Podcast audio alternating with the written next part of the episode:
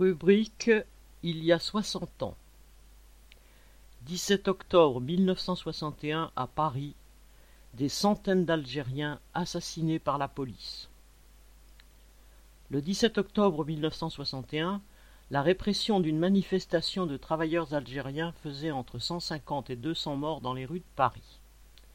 Jamais, depuis la Commune, la guerre contre des travailleurs n'avait atteint dans la capitale un tel sommet de violence et de haine. En 1961, la guerre coloniale menée par le gouvernement français contre l'indépendance de l'Algérie durait depuis sept ans. Des milliers de jeunes Français, et encore bien plus d'Algériens, avaient été tués dans cette guerre. Jusqu'à deux millions de paysans avaient été internés dans des camps. La torture fonctionnait à plein dans les caves de l'armée française. Malgré cela, il devenait évident que rien ne pourrait empêcher l'indépendance. En la préparant contre une partie de l'armée, de l'appareil d'État et des Français d'Algérie, De Gaulle servait au mieux les intérêts de la bourgeoisie. Dans cette perspective, le gouvernement continuait la guerre en Algérie afin de négocier l'indépendance en position de force. Les opérations se menaient aussi contre les quatre cent mille Algériens qui travaillaient en métropole. Comme en Algérie, le FLN avait conquis leur soutien ou au moins leur sympathie. Vivant dans des bidonvilles ou des logements infâmes, le plus souvent sans leur famille, tous subissaient des humiliations quotidiennes, des discriminations dans tous les domaines. Ces travailleurs, particulièrement exploités, faisaient aussi partie des opprimés qui s'étaient soulevés contre l'impérialisme français. Pour leur mener la guerre, Maurice Papon avait été nommé préfet de police en 1958. Sous-secrétaire d'État dans un ministère du Front populaire en 1937, il poursuivit sa carrière sous Pétain en devenant secrétaire général de la préfecture de Gironde en 1942. À ce poste, il organisa l'envoi de travailleurs en Allemagne, pourchassa les opposants au nazisme et à l'État national, aida à déporter les Juifs vers les camps d'extermination. Puis il continua à servir l'État sous la quatrième République, avec la réputation d'être proche des socialistes. On le retrouva ensuite aux Antilles et en Algérie. À partir de l'été 1961, en réponse aux rafles, aux assassinats réguliers d'Algériens, le FLN fit abattre une quinzaine de policiers. Cela servit de prétexte pour imposer le 5 octobre un couvre-feu aux Algériens. Il leur était interdit de circuler entre 20h30 et 5h30 du matin, de se promener à plusieurs dans les rues et de circuler en voiture. Pour réclamer la levée de ce couvre-feu, le FLN décida d'une grande manifestation le 17 octobre 1961 bravant l'interdit. Pour le FLN, il s'agissait surtout de démontrer, y compris pour l'opinion publique internationale, l'adhésion de la population algérienne à sa politique. En décidant que cette manifestation serait pacifique, comme femmes et enfants y participeraient, en interdisant aux manifestants d'avoir la moindre arme ou de se protéger, il prenait sciemment le risque d'un massacre pour les besoins de sa démonstration. Les mesures anti-algériennes ne furent dénoncées ni par les grands partis de gauche, SFIO et PCF, ni par les syndicats, qui avaient les mains sales dans cette guerre coloniale. Le PCF avait voté les pleins pouvoirs au socialiste Guy qui avait envoyé le contingent en Algérie.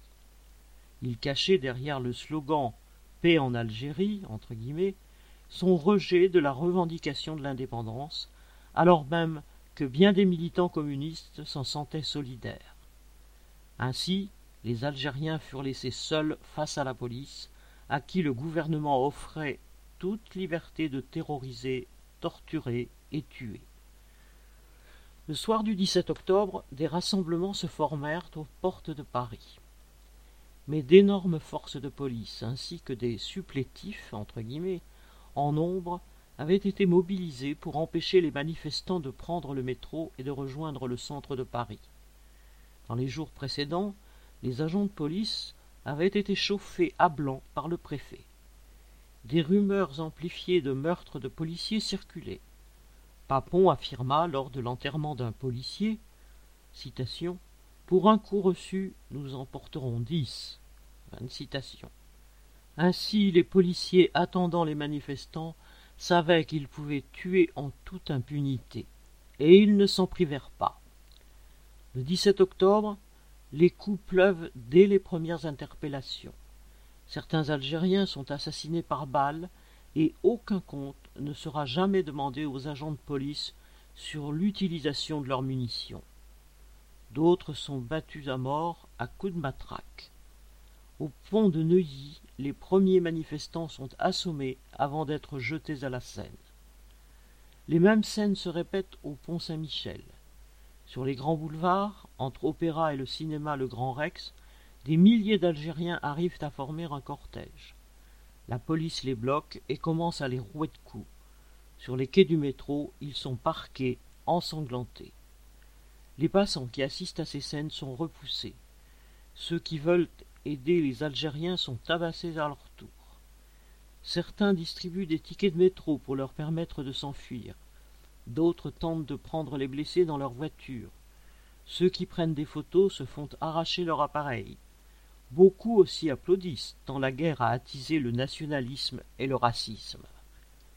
Des cadavres ou des blessés gisent sous les fenêtres du siège du journal du PCF, l'Humanité, dont les grilles sont fermées pour interdire aux manifestants traqués de s'y réfugier.